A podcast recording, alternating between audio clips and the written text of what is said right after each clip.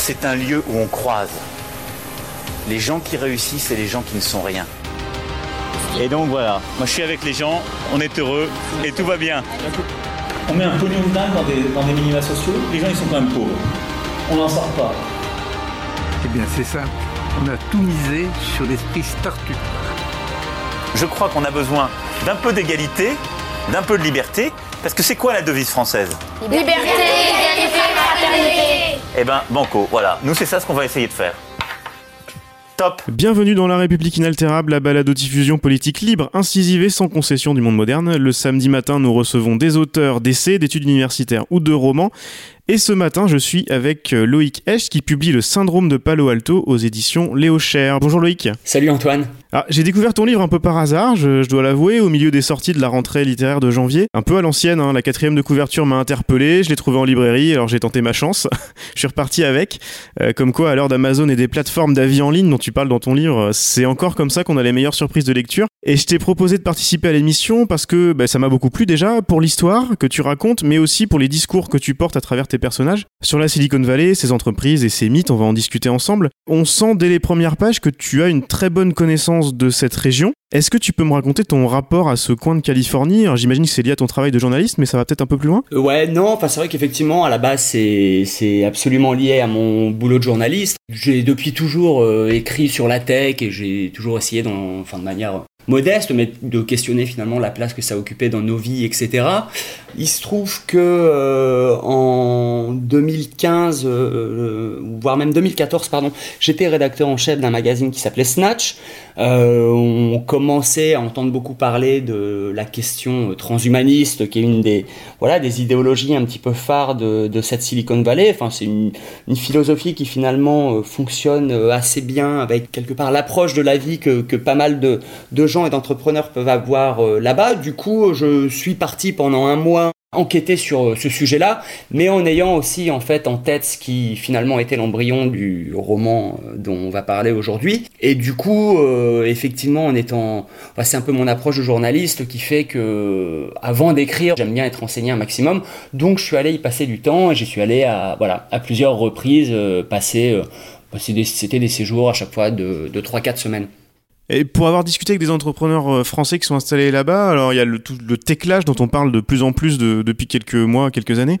Cette défiance à l'égard de la Silicon Valley, euh, ils m'ont dit qu'elle était très présente aux États-Unis, euh, dans toutes les franges de la population, pas uniquement dans des milieux comme chez nous, peut-être un peu plus politisés ou qui s'intéressent à ces questions-là, tout simplement. Peut-être parce que les dérives touchent plus de monde que chez nous. Euh, c'est Comment tu le sens, toi? C'est très différent de ce qui peut se passer ici? Alors disons que, en tout cas, je j'aurais pas la prétention de parler pour tous les États-Unis, mais effectivement, en fait, San Francisco, c'est euh, alors autant je suis allé pour le transhumanisme, mais le moi le point de départ de mon roman, en fait, c'était quelques mois avant justement d'aller enquêter là-bas, et c'est ce qui a un petit peu, euh, j'irais, mis le, mis le feu à mes neurones et m'a vraiment donné envie en fait d'aller explorer ça. C'est qu'il y a en fait un groupe euh, qui s'était intitulé la Counterforce, un, nom en fait qu'ils avaient emprunté à un roman de, Thomas Pynchon, d'un groupe qui déjà en fait s'attaquait à, des intérêts euh, relatifs à la, à la technologie. Donc ce groupe à San Francisco sort un peu de nulle part. Ils étaient très énervés par rapport à justement tous les phénomènes de gentrification entraînés par euh, bah, cette industrie-là, c'est-à-dire euh, c'est une industrie qui finalement charrie énormément de, de travailleurs parce que plus nous, n'importe où dans le monde, on utilise ces services, on utilise ces téléphones, etc., plus en fait là-bas il y a un effet euh, corollaire un peu, un peu concret, à savoir que bah, il faut engager des gens pour, pour, euh, voilà, pour, pour assurer le, job. Et donc forcément ça crée des, ça, ça crée des crispations parce que ces populations-là bah, gagnent beaucoup plus d'argent que, que les gens moyens, donc des loyers qui augmentent.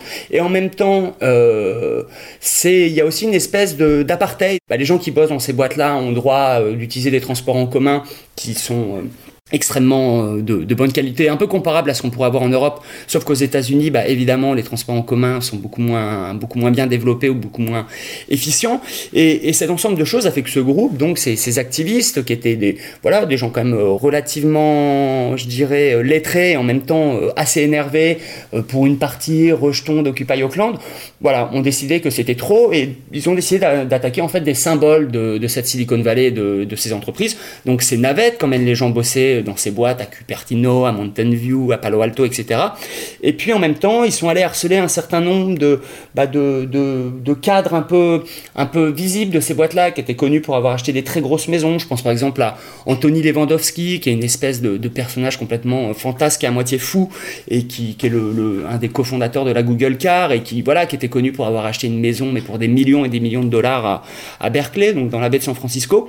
Et voilà, il y a eu ces actions, euh, ces actions choc, et je crois que c'était un truc beaucoup plus violent que même tout ce qu'on peut voir chez nous. Euh. Là, il y avait vraiment un, un ras-le-bol. Et, voilà, et, finalement, c'est ça aussi qui a donné le point de départ du, bouquin. Euh, il y a de nombreuses tentatives de critique euh, de ce monde des licornes qui n'est en réalité pas si merveilleux que ça. Ça a commencé aux États-Unis, enfin c'est assez logique. Il y a des journalistes qui écrivent sur ces sujets, il y a de plus en plus de livres, de témoignages qui sortent aussi. Il y a des fictions télé, je pense bien sûr à Silicon Valley sur HBO. En fiction, il y a aussi le roman, je sais pas si tu l'as lu, très drôle de Jessica Powell, je sais pas si tu, tu, tu vois duquel je parle, qui est, qui est, une ancienne VP communication de Google. Ok. Mais c'est pareil, c'était c'était une satire. Euh, en France, ça commence, mais on est surtout dans les livres universitaires, dans les essais de journalistes. Euh, J'en ai peut-être raté, mais à ma connaissance, c'est le premier roman avec cette visée critique. Alors tu vas me dire, il y en a peut-être d'autres.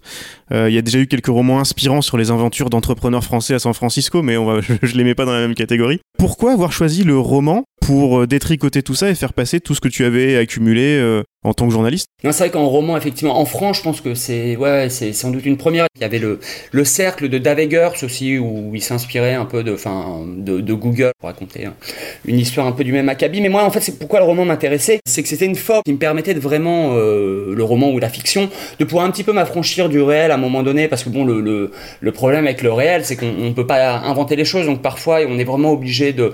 Bon, ça peut être compliqué de provoquer des situations ou d'avoir les interlocuteurs qu'on aimerait avoir, alors alors qu'avec la fiction, pardon, on, peut, enfin euh, voilà, on peut, on peut s'affranchir d'un certain nombre de codes. Et en même temps, ça me permettait donc bah, de, construire finalement un, de raconter un écosystème et de le construire en, mettant en scène les différentes strates, à savoir que effectivement une partie du bouquin était de raconter euh, la Silicon Valley, le mythe du start-upper euh, qui part là-bas, qui fait ses levées de fonds et qui poursuit, enfin les, les, incubateurs, les levées de fonds, etc. et qui poursuit cette dimension-là. Mais finalement, dans cet écosystème-là, il n'y a pas que ça. Il y a aussi quelque part, les... il y a aussi des personnages qui vont couvrir le quotidien de la Silicon Valley. Donc là, je pense par exemple aux, aux journalistes. Et quelque part, il y a une espèce de, de, porosité entre les entrepreneurs et les journalistes. On se refile des tuyaux, etc.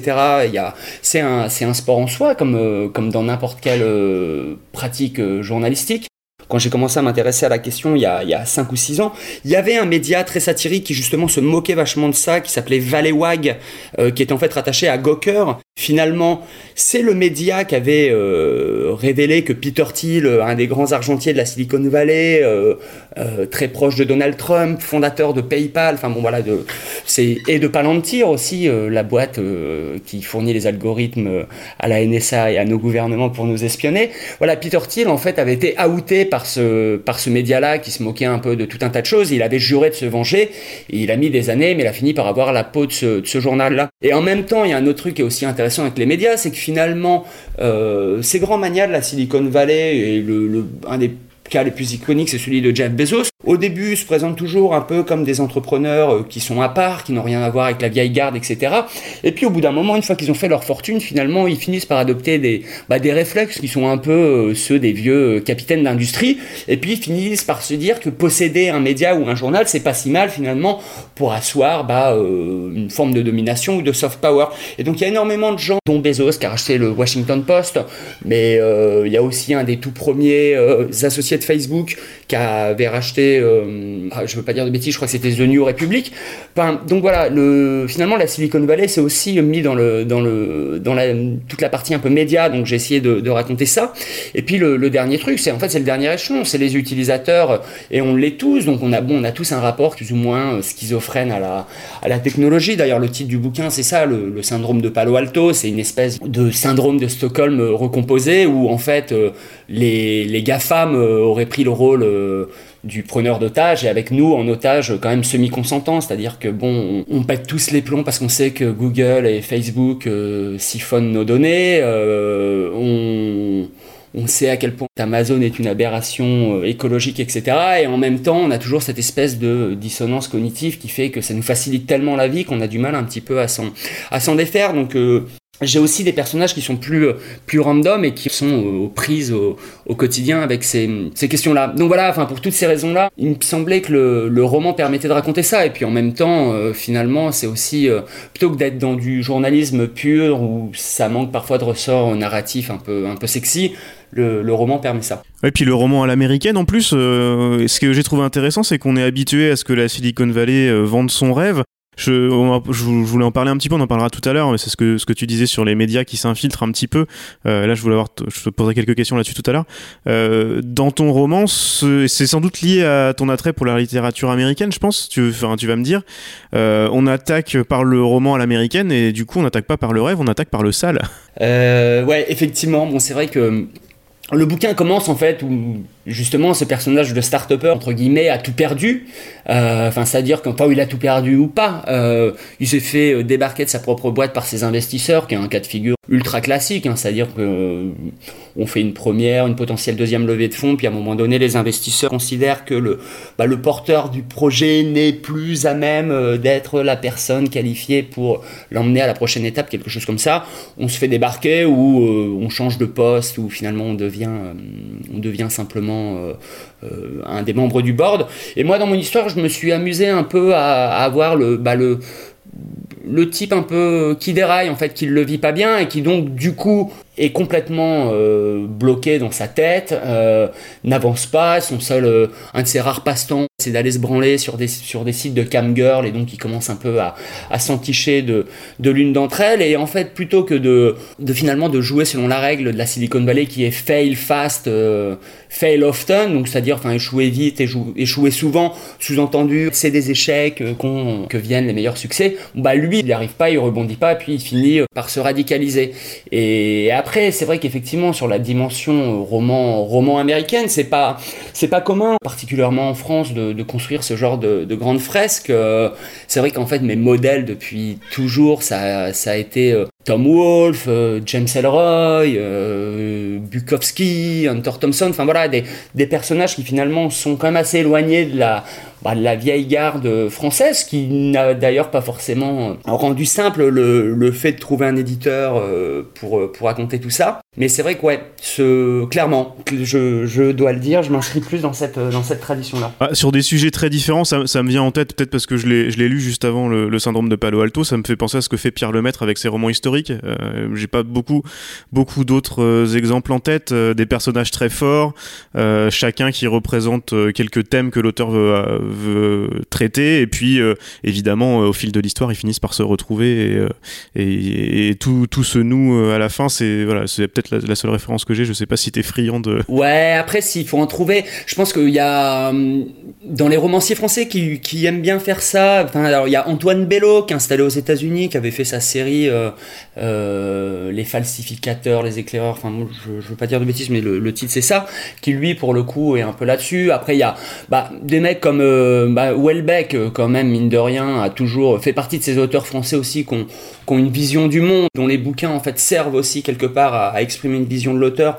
Donc il avait quand même un peu cette tendance à, même si c'est fait dans une tradition beaucoup plus française, des personnages français etc et des, des terrains de jeu français, il y a un peu ça.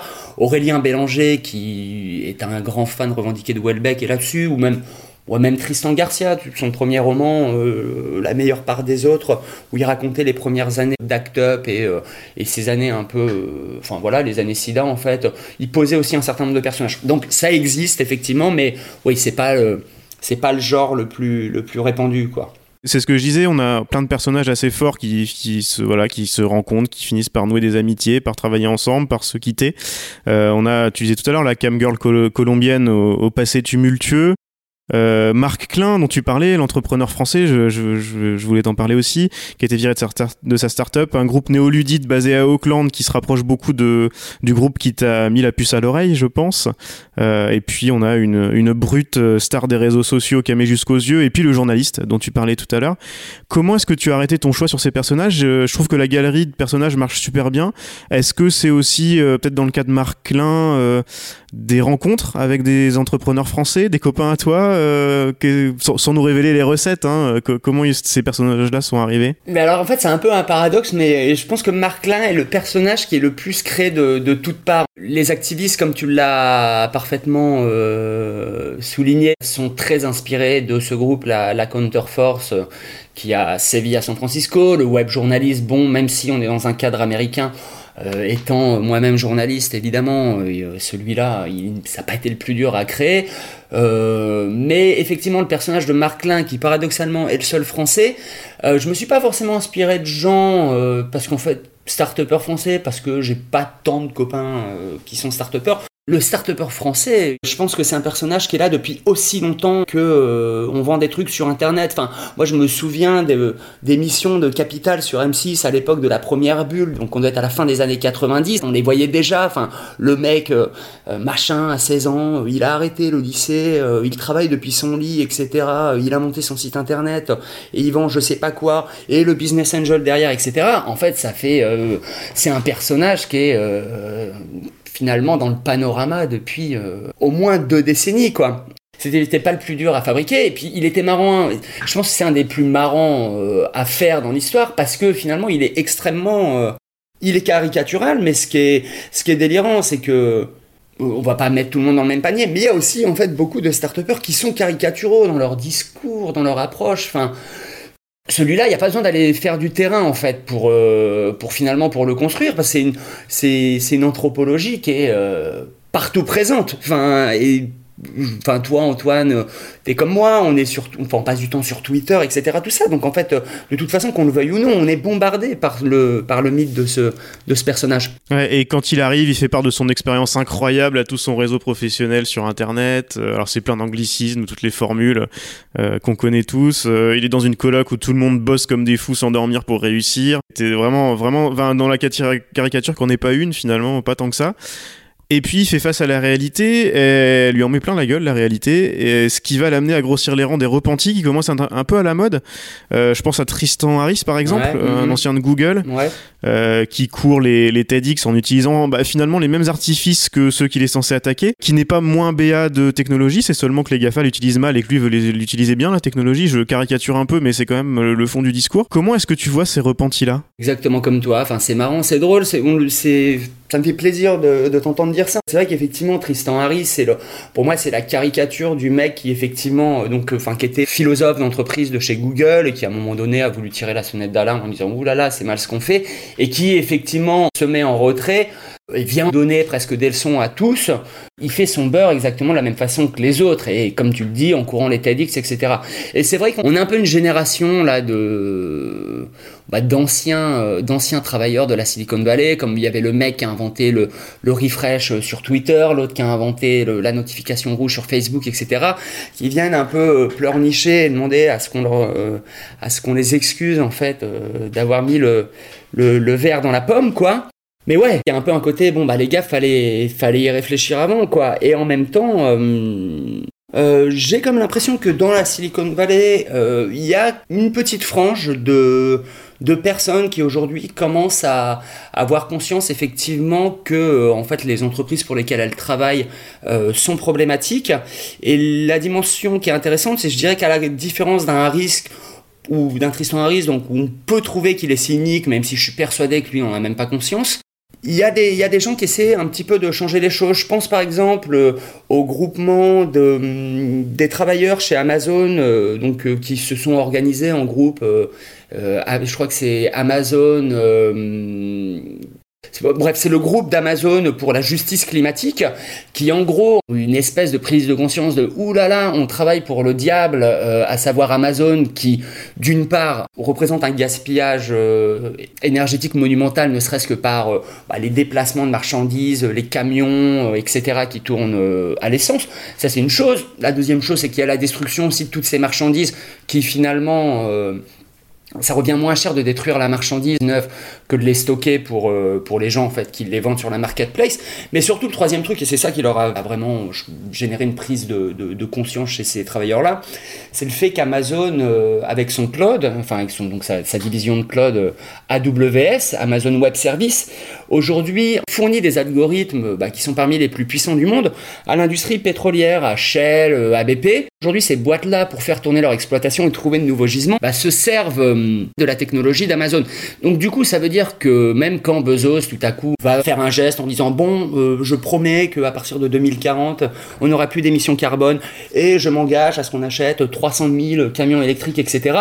À côté de ça, en fait, il paye des lobbies à Washington euh, pro énergie, enfin pro énergie, enfin pro pétrole, quoi. Et, surtout, il fournit les outils pour qu'on continue à, faire fonctionner euh, ces gisements. Donc évidemment, c'est pas mal de voir que, que voilà, qu'il y a une prise de conscience chez les travailleurs qui bossent dans ces boîtes-là, qu'ils le dénoncent, qu'ils font pression, et qui d'ailleurs là se retrouvent menacés en fait euh, d'être d'être euh, bah, d'être envoyés pour pour ce boulot de, de, lobbying pro climat qu'ils font. Mais après là, finalement, c'est un peu la c'est pas l'exemple le plus représentatif euh, du truc parce que un travailleur de la Silicon Valley, il est comme nous tous, à un moment donné, il se dit qu'il doit manger, etc. Donc c'est vachement dur de, euh, de, s'élever finalement pour, euh, pour ses idéaux face à, face à finalement la basse réalité du quotidien.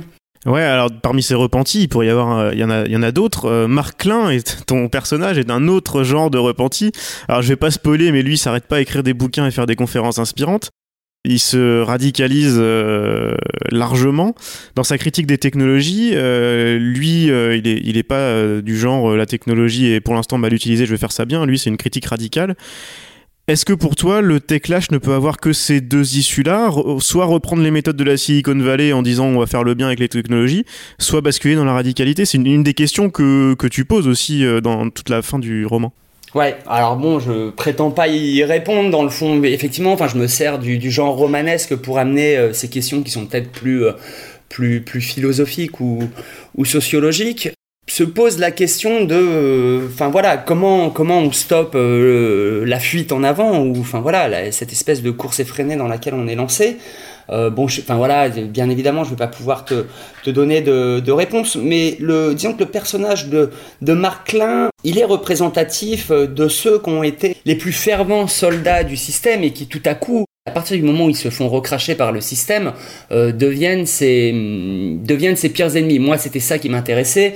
Euh, il est inspiré de, de, de, figures qui ont vraiment existé. Je pense par exemple à, à Theodor Kaczynski, alias Yuna Bomber, qui est un type qui était voilà, un professeur de mathématiques à Berkeley, euh, et puis qui un jour en a eu marre et donc parti vivre au fin fond de la forêt euh, dans le Montana. Et puis, euh, et puis, un jour où il était tranquille, après dix ans à vivre dans sa forêt, il, entend qu'en fait, euh, il y a des, véhicules motorisés en bas de chez lui, et il se rend compte que l'État fédéral est en train de construire une route. Il a l'impression de vraiment de subir une attaque en règle du système technicien. Il décide de se radicaliser et il envoie des bombes pendant 20 ans aux États-Unis, il tue des gens, il en mutile d'autres, etc. Donc effectivement, c'est une manière euh, de s'opposer à ce système technicien. Et la deuxième, ah, c'est celle dont on parlait, un peu à la Tristan Harris, mais quelque part, on est sur un, là on est sur des personnages qui jouent peut-être trop finalement avec les règles du système pour prétendre euh,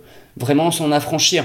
J'ai l'impression que la, troisième possibilité, qui est finalement celle de, ces travailleurs, par exemple de chez Amazon, qui en fait décident, de, au risque de perdre leur boulot, un peu de la même façon que, que des grévistes, à un moment donné, pour faire valoir leurs droits, prennent cette euh, décision de se priver d'une partie de leur salaire, etc., sont peut-être encore ceux qui, euh, finalement, ont la possibilité de plus faire euh, bouger le système, parce que bon, dans le cas d'Amazon, quand même, ça leur fait pas une très bonne image. Et d'ailleurs, il n'y a pas eu de secret. Bezos, même s'il n'a pas renoncé à, fournir les algorithmes qui font tourner, qui font tourner les exploitations pétrolières, c'est après quand même avoir été attaqué par ce groupe-là qu'il a décidé, euh, qu'il s'est engagé en fait à réduire les émissions carbone, aller à zéro d'ici 2040, ou qu'il a aussi euh, annoncé qu'il allait acheter des camions. Donc j'ai l'impression cette forme d'activisme euh, est quand même celle qui, euh, qui paye le mieux. Enfin, je ne sais pas si ça répond complètement à, à, ta question, non, mais je suis un peu embêté parce que oui, dans le fond, voilà, moi, ce que j'ai essayé de faire, effectivement, c'est à travers des personnages poser des possibilités. Bah justement, c'est ça qui est intéressant et il n'y a rien de manichéen. Moi, c'est ce que j'ai aimé dans le livre d'ailleurs, parce que sur ces sujets-là, on est souvent forcément à prendre un côté ou l'autre et, voilà, à force de travailler ces sujets-là de, depuis un moment, euh, à être un peu tout le temps dedans, on finit par être euh, d'un côté ou de l'autre et puis à pas forcément réussir à, à, entendre ce qui se passe de l'autre côté, qui est pas toujours euh, d'ailleurs très audible. C'est ce que j'ai aimé, et notamment dans, quand tu parles des médias, euh, je voulais y revenir un petit peu, tu en as parlé un petit peu tout à l'heure. On sent bien que le personnage du journaliste vient de ton, de ton expérience. Pareil, il nous propose une vision complexe, il, navigue un petit peu entre tout ce qui est en train de se passer au moment où le journalisme web, euh, je vais voir d'appeler ça comme ça, mais tant pis, on va appeler ça comme ça, euh, a, pris son envol avec toutes les contraintes et tout, tout ce qu'il peut y avoir avec. D'où est venu ce, pas ce personnage, mais ce qui lui arrive, c'est du, du vécu aussi, c'est peut-être aussi d'autres journalistes qui t'ont raconté un petit peu toutes, ces combines pour sortir des, histoires ou pas les sortir, ou, euh, et puis tout le, tout le changement où, le, la rédaction est finalement aux, mains des, des marketeurs et, et puis des journalistes on a ce journaliste qui euh, est un pur produit du journalisme web, mais avec cette dimension quand même, je fais de l'enquête, je fais du terrain, etc. Même si je raconte les dessous de la Silicon Valley, c'est quand même important pour moi de, de, sortir des scoops. Et en même temps, il se drape euh, de cette sacro-sainte euh, déontologie en permanence, mais finalement, on se rend compte que la part du clic et d'avoir des articles qui soient retweetés, likés, etc., vient se confronter avec sa, sa volonté d'être irréprochable. Et en fait, il est toujours pris en, en balance entre euh, finalement euh, rogner un petit peu euh, sur ses idéaux et ses principes contre un bon scoop. Donc on a un personnage qui effectivement dont l'espèce de d'arc narratif, si je puis dire, est un peu sous-tendu par ce truc-là. Et il se retrouve effectivement à travailler dans un cadre qui est donc un journal que j'ai imaginé de toute pièce, qui emprunte un petit peu à Gawker, donc le média dont je parlais plus tôt, ce fameux média qui après avoir outé Peter Thiel a fini par perdre au tribunal et être condamné à payer une amende telle que le seul moyen pour eux en fait était de mettre la, clé sous la porte. Mais ce que j'ai voulu raconter euh, en sous-main, et là on est, c'est là où on est dans un cadre encore une fois qui est beaucoup plus américain que, français. C'était ce qui m'intéressait, c'était ça. Les manias de la Silicon Valley ont commencé à mettre la main sur un certain nombre de journaux et le, phénomène qui s'est passé était intéressant, à savoir que dans un premier temps, ils étaient toujours un peu sur une logique de dire écoutez, allez-y, euh, ok, j'achète le truc, mais vous faites ce que vous voulez. Euh, je vous assure que je, n'interviendrai pas euh, à l'intérieur du, journal, en tout cas pas d'un point de vue, pas d'un point de vue journalistique. Et puis au bout d'un moment, au bout de un an, deux ans, trois ans, à perdre de l'argent, parce qu'en fait la presse est quand même une, une industrie qui est particulièrement bonne. Pour, pour en perdre, finissent un petit peu par bah, paraître agacé. Ils viennent d'une culture de la win où euh, l'idée est quand même d'essayer d'être rentable euh, assez rapidement. Et donc c'est des cas de figure un peu classiques où le, typiquement le, le rédacteur en chef à qui on avait assuré au moment de, du rachat que que le, le, principe journalistique ne serait jamais dévoyé, qu'il n'y aurait pas d'interférence, etc., finit en règle générale par être le premier fusible euh, à sauter. Et puis de là, en fait, il y, y, a une recomposition du, du fonctionnement du, du, journal. Ça me tenait aussi à cœur de, bah, de raconter ça l'évolution finalement de, de, la presse à l'heure de à l'heure de l'internet euh, et à l'heure d'un marché où en fait les revenus publicitaires euh, sont corrélés au nombre de clics et au nombre de vues. Et donc il y a quand même un enjeu de trouver le moyen de, de faire le plus de le plus de le plus de vues. Et, et souvent bah, c'est pas les grandes enquêtes euh, qui sont longues et fastidieuses à lire qui, qui réussissent ce truc là et qui coûtent cher à produire surtout. Ouais bien sûr. Je, vais, je voulais finir là-dessus. On sait qu'il y a de moins en moins de journalistes. Beaucoup sont partis faire des relations public justement chez Google et chez d'autres. Euh, j'ai plus les chiffres euh, en tête, mais euh, il y a des, chiffres aux États-Unis sur les, dix dernières années qui sont qui sont assez fous. Ceux qui restent sont dans des positions qui sont inconfortables pour faire un travail de fond de critique de ce monde des startups. Je voulais finir sur une note d'optimisme. Je sais pas si tu as vu les chiffres aujourd'hui du Monde qui montrent qu'ils publient de moins en moins d'articles, de plus en plus d'enquêtes de fond. Ils ont embauché des journalistes pour faire du travail de fond, etc. Et que ça paye parce que les gens, même si les revenus publicitaires baissent, les gens s'abonnent. Donc ils ont compris que c'est par là que ça passait. Euh, évidemment, le problème de la presse en ligne est beaucoup plus large que ça, mais il y a, peut-être un petit peu d'optimisme de ce côté-là. Je pense que peut-être encore plus en France qu'aux États-Unis, un, monde médiatique qui a eu tendance, alors tu as dit tout à l'heure, il y a cette figure de l'entrepreneur euh, qui est mise en avant en ce moment, et encore plus depuis l'élection d'Emmanuel Macron évidemment. C'est difficile d'aller contre tout ça. Il y a même des, des, journalistes, je me souviens de Stéphane Soumier sur BFM qui disait qu'il faisait la propagande des entrepreneurs la chance qu'il peut y avoir, c'est qu'avec le Techlash, il y a certaines rédactions qui commencent à se rendre compte que ce serait peut-être vendeur de changer son fusil d'épaule. Euh, je l'ai vu récemment avec, euh, je crois que c'était le, Figaro, avec certaines euh, certaines plumes qui euh, avaient tendance à aller dans le sens du vent et qui étaient un peu technobéates, qui commencent à, à revenir là-dessus. J'ai raison d'être optimiste à ton avis sur ces sujets-là ou ça va continuer comme ça? J'aurais tendance à aller dans ton sens, effectivement. C'est vrai que les gens commencent à avoir, avoir compris que pour avoir une info de qualité, il faut payer. Enfin, je, pense que c'était assez incongru pour beaucoup d'entre nous, même moi le premier, de, payer de l'information euh, sur internet. Alors qu'en fait aujourd'hui bon bah voilà euh, de la même façon que je paye pour Spotify euh, je, paye pour un certain nombre de, journaux en ligne pour avoir une info de qualité. Donc effectivement les mentalités bougent dans ce sens là et c'est forcément une bonne chose. Et après sur effectivement le traitement des journalistes j'ai l'impression que dans les gros canards, il y a des spécialistes, déjà d'une part, sur ces questions-là, qui sont vraiment euh, voilà, des gens qui, qui, ont des, qui ont des connaissances, qui ont une vision, qui ont peut-être un background euh, intellectuel qui fait qu'on les aborde effectivement euh, sans forcément dire amen à tout. Même au contraire, c'est vrai que enfin, j'ai vraiment l'impression que sur ces... C'est relativement récent, hein, mais peut-être que sur ces trois dernières années, il y a vraiment eu un, truc à changer. je vois par exemple Libération a tendance à, faire des super enquêtes sur la dimension sociale euh, qui va finalement de pair avec les, toute cette, euh, cette euh, Uber économie. Quoi. Euh, de la même façon, euh, que ce soit dans le Monde, dans le Figaro, etc., euh, les journalistes, en fait, aujourd'hui, enfin voilà, on propose des papiers qui sont, qui sont assez critiques sur, sur ces questions-là. Et puis, en plus, il y a tout un tas de, y a tout un tas de, de, de petits médias, de médias indépendants comme vous, donc il y a un certain nombre de podcasts, il y a des newsletters, etc., où là, ils peuvent même se permettre d'avoir un ton vraiment incisif. Hein, où à la fois en fait ça peut parler à des spécialistes mais même pour quelqu'un qui n'y connaît rien c'est pas mal. Il y a une grille de lecture et en fait euh, enfin quoi on se fout un peu de la gueule de, ce milieu là qui a tendance à tellement se prendre au sérieux qu'ils ne se rendent parfois même pas compte que en fait leurs leur postures sont ridicules. Top